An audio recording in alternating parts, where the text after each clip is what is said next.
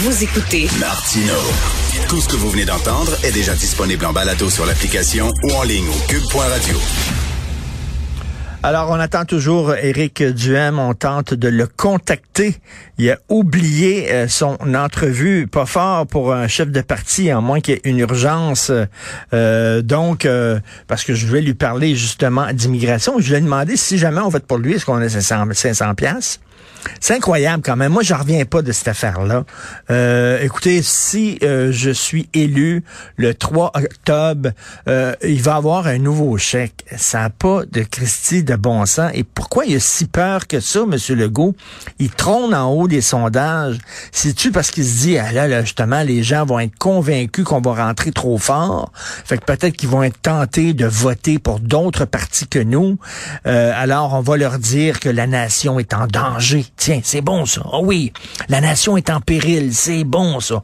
On va leur dire on a besoin d'un mandat fort pour sauver la nation ou on va leur donner 500 pièces. Mais cela dit, si la situation était si grave, si effectivement la nation était en danger, aujourd'hui, il devrait être dans tous ses états, M. Legault, parce qu'il s'est fait dire non, clair et net il devrait être dans tous ses États. Il me semble que si il était moindrement nationaliste, il ferait une conférence de presse, puis il dirait, ben regardez, je vous ai dit qu'on avait besoin de tous les pouvoirs en immigration, on les a pas, on se fait dire non, ça n'a pas de sens. Regardez, c'est la preuve que le système ne fonctionne pas, mais non. Il donne encore une autre chance au fédéral et le ministre Jean Boulet, le ministre de l'Immigration, dit, malgré les refus répétés de Justin Trudeau de céder davantage de pouvoir au Québec, je suis convaincu que le dialogue est la voie à suivre. Dialoguer avec quelqu'un qui ne veut rien savoir et qui te donne une, une fin de non-recevoir à répétition, à un moment donné, c'est du masochisme. Alexandre Moranville-Wallet, bonjour. Bonjour, Richard. Là, semblerait que ton invité ne se soit jamais présenté. Hein? Ben non, mais euh, c'est bien, ça me donne l'occasion de te parler. Ben oui, écoute, je m'en viens te jaser. Une nouvelle qui est sortie hier soir, tard, mais qui, selon moi, le vaut la peine vraiment qu'on s'y attarde. Surtout moi qui adore tout ce qui est dystopique. Hein? Des, souvent, on voit des théories du complot partout, puis la plupart sont pas vraies. Quand je vois Alexandre arriver, je me dis, ben tiens, ça y est, il va me parler de coucou. Je vais te parler de coucou, mais là, je vais te parler de quelque chose de vrai et réel, puis qui est sorti hier dans un rapport, dans une enquête conjointe qui a été menée par les commissaires fédéraux et provinciaux de la protection des renseignements personnels. Ça a été rendu public hier et ça concerne l'application mobile de Tim Horton. As-tu vu ça, Richard? Euh, oui, ça a l'air qu'il y a quoi? Il y avait accès à des informations sensibles de leurs clients?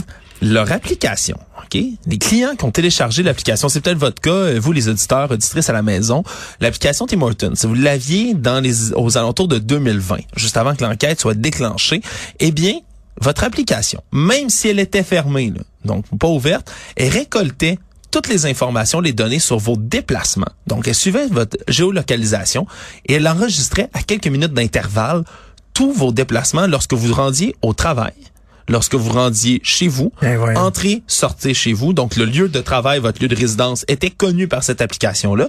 Par la suite, ça établissait si vous étiez en déplacement. Ça a généré une mention si vous rentriez dans un concurrent de Tim Hortons. Fait que, mettons, euh, ben tu vas te chercher, euh, euh, je sais pas, un, du McDo le matin à la place d'un déjeuner non, mais ils savaient, eux autres. Dans ton application qui gérait ta géolocalisation, et là, je rappelle, fermée, l'application n'est pas ouverte, ça récoltait tes données, ça les avertissait. Ah, il est rentré dans un McDo. Ah, bing! Si quelqu'un quelqu'un m'aurait dit ça, j'aurais dit théorie du complot. Mais voilà. Vraiment, c'est n'importe quoi. T'es paranoïaque. Voyons donc, si, voir si.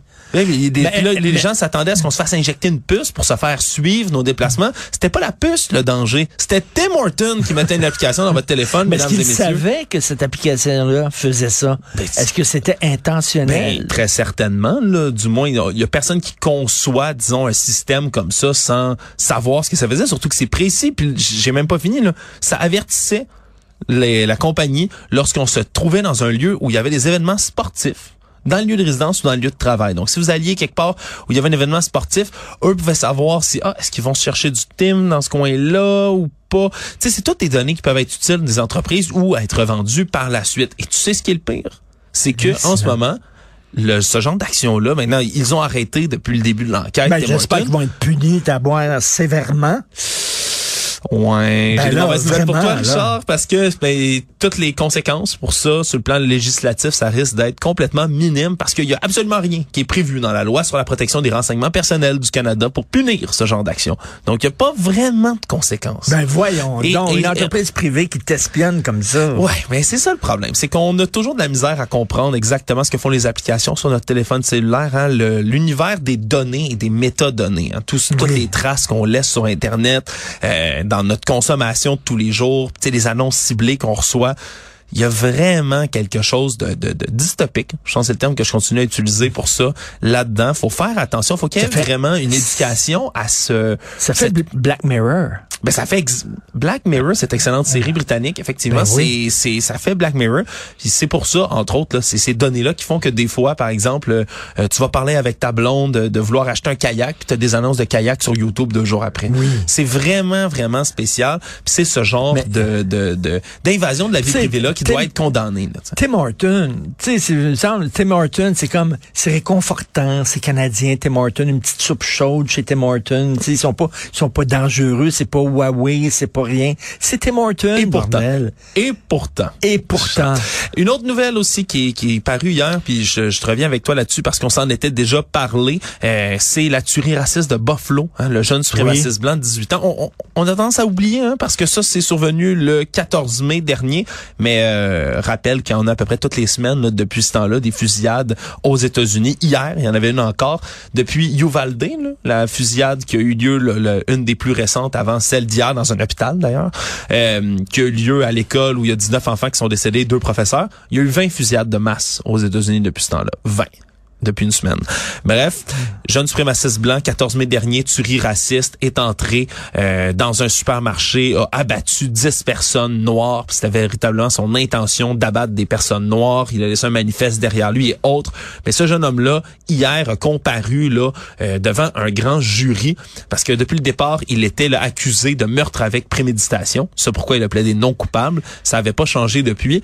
Mais là, ce qui a changé depuis hier, c'est qu'il est accusé de meurtre, de tentative de meurtre, de crimes racistes motivés par la haine, mais surtout de terrorisme intérieur. Et ça, c'est une mention qui est assez spéciale et qui vaut la peine d'être soulignée selon moi parce que il y a tellement un Depuis, phénomène. depuis t'es motivé, en fait, là, qui avait fait sauter un, un building euh, Exact. gouvernemental. Exact. C'est le terrorisme intérieur, c'est une mention qui est importante, je pense. Puis c'est une condamnation qui au-delà de la portée juridique, une portée symbolique extrêmement importante parce que le terrorisme, tu sais, ça implique en soi une radicalisation quelque part. Ça implique une idéologie puis une radicalisation.